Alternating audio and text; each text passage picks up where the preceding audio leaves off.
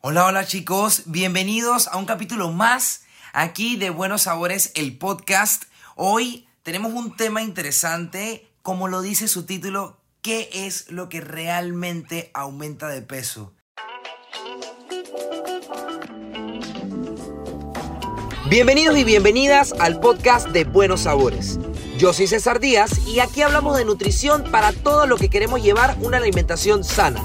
Que tenemos dudas que queremos aprender, pero que sobre todo amamos la comida y no queremos privarnos de nada. ¿Ya pensaste qué jugoso y sabroso corte de cerdo disfrutar? El puerco liso es la opción más nutritiva, saludable y fresca a tu alcance. Recuerda que la alegría en tu mesa la pone la carne de cerdo nacional y apoya la producción local. Anapor. Hola, hola chicos, bienvenidos a un capítulo más aquí de Buenos Sabores, el podcast. Hoy tenemos un tema interesante, como lo dice su título, ¿qué es lo que realmente aumenta de peso? Muchas personas le tienen demasiado miedo a los alimentos y creen que hay un solo alimento o también se puede presentar en que solamente dicen que hay un grupo de alimentos en los que son los que más engordan. Ejemplo clarísimo, te dicen, oye, no comas grasa porque eso es lo que más te sube de peso. No comas frituras porque eso te va a aumentar de peso rapidísimo. O, oye, yo no como carbohidratos porque los carbohidratos son sumamente altos en calorías y eso te hace subir demasiado de peso. Mira que la vez pasada me comí una hamburguesa y de una vez estaba pesando 4 libras al día siguiente. Bueno, hoy, hoy te voy a aclarar rapidito, te voy a aclarar de la manera más sencilla posible, verificar y saber reconocer, identificar cuáles son las cosas que realmente te aumentan más de peso.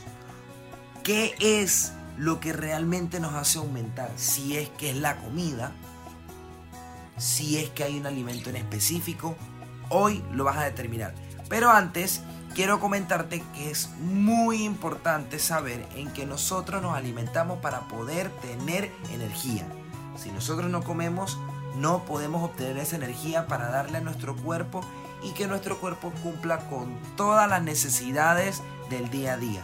No solamente caminar y hacer nuestras actividades diarias, sino también que nuestro corazón lata, que nuestro cerebro piense, que nuestros músculos funcionen, que todos, eh, digamos que nuestros sentidos se den de la manera más precisa posible, ¿ok? Y estemos todos completamente coordinados como siempre lo estamos. Bien, entonces, una de las cosas comunes es que las personas piensan en que las cosas que más engordan o, los alimentos o digamos que los componentes que más te hacen aumentar de peso son alimentos que van a ser muy alto en carbohidratos o muy alto en grasas.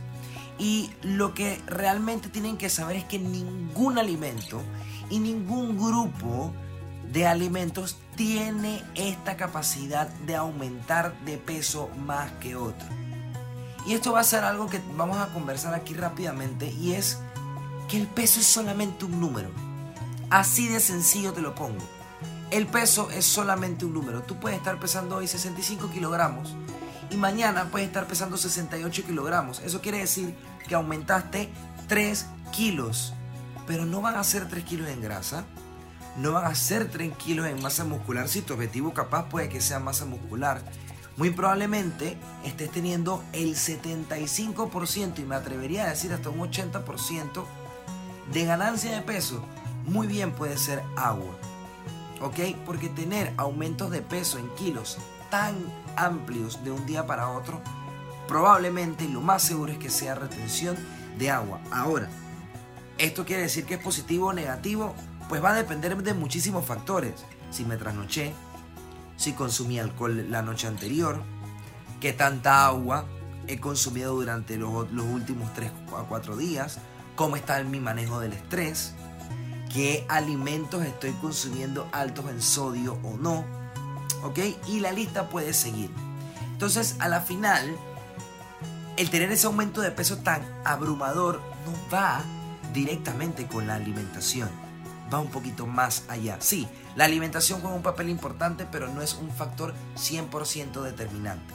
Entonces, una vez que ya hemos aclarado esto, es importante que sepas que no existe ningún alimento que tenga esta capacidad de aumentarte de peso de manera inmediata. ¿Ok? Lo que sí tienes que saber es que la ingesta, la porción y la frecuencia a largo plazo que tú lleves de alimentos van a tener una reacción para contigo directamente. ¿A qué quiero llegar con esto? Si tú consumes alimentos en grandes cantidades por un periodo de tiempo muy prolongado y no estás moviéndote lo suficiente, probablemente vayas a tener un aumento de peso y como no lo estás llevando con una actividad física, lo más seguro es que tengas un aumento del porcentaje de grasa. ¿Ok? Entonces, con esto les quiero decir en que, hey, no hay un alimento, lo que nos tenemos que enfocar es en las porciones. ¿Ok? Yo voy a comer maní. El maní es un alimento rico en grasa. ¿Tengo que tenerle miedo? No. Pero si debo saber y debo controlar qué cantidad voy a consumir. Más o menos cuánto puedo consumir, César. Con un puñado es suficiente. Y nos puede funcionar como merienda. Increíblesísimo para nosotros utilizarlo como un efecto saciante, porque las grasas ayudan a darnos saciedad, a sentirnos con energía por mayor cantidad de tiempo, etc. De repente, ay, oye, mira, viene una temporada de sandía. Me quiero comer sandía. ¿Me voy a comer una sandía entera? No, voy a tratar de porcionarlas y me voy a, comer por lo menos del tamaño de mi puño cerrado, más o menos dos tazas, como si fuese una merienda. Entonces ya estoy combinando las grasas y estoy combinando la fruta que es la sandía, que me va a aportar muchísimos beneficios por ser rica en carbohidratos, rica en vitaminas, rica en minerales y sobre todo también rica en agua, que dicho sea de es sumamente refrescante. Entonces la combinación, ya le acabo de poner un ejemplo clarito, la combinación de carbohidratos con grasas dentro de una alimentación es un match excelentísimo para nosotros tener más saciedad, sentirnos con energía por un tiempo prolongado y de manera sostenible. Y acabo de hablarles de una combinación de dos grupos de alimentos que son los grupos de alimentos que más miedo le tiene todo el mundo. Porque yo estoy seguro que si no lo has escuchado, lo has dicho en algún momento en que, ay, los carbohidratos es la comida que más engorda. Ay, lo que pasa es que con las grasas tienes que tener cuidado. Y aquí les acabo de mostrar que no es así. ¿Ok? Entonces, no se olviden nunca que una alimentación adecuada está compuesta por todos los grupos. No hay alimento que ustedes deban eliminar. No existe. No existe alimento que digas, ay, si tú te comes eso, eso te va a dañar por completo. No.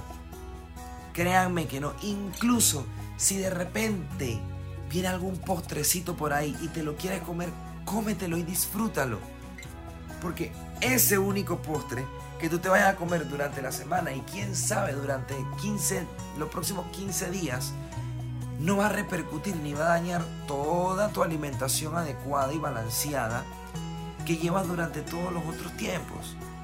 Entonces, relax. Disfruta tu alimentación, pero siempre entendiendo y teniendo conciencia que te estás llevando a la boca. ¿Ok? Ok, muy bien, voy a consumir estos alimentos.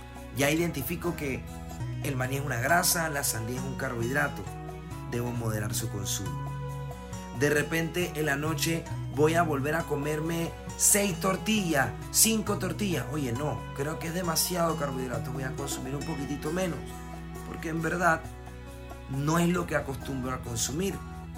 Y poquito a poquito vamos a ir viendo mejorías en cómo nos vamos sintiendo y que no nos va a repercutir en absolutamente nada negativo ningún alimento, siempre y cuando nosotros lo podamos controlar. ¿Ok? Acuérdense, lo más importante dentro de los tiempos fuertes que le llamamos desayuno, almuerzo y cena en nuestra alimentación es dividir tu plato en alimentos ricos en vegetales. Ahora me dirán, César, pero vegetales en el desayuno. Pues claro, que te comas unos huevos con tomate, hongo, espinaca, cebolla, un poquitito de perejil, cebollina, imagínate, pimentoncito. Ahí estás incluyendo vegetales.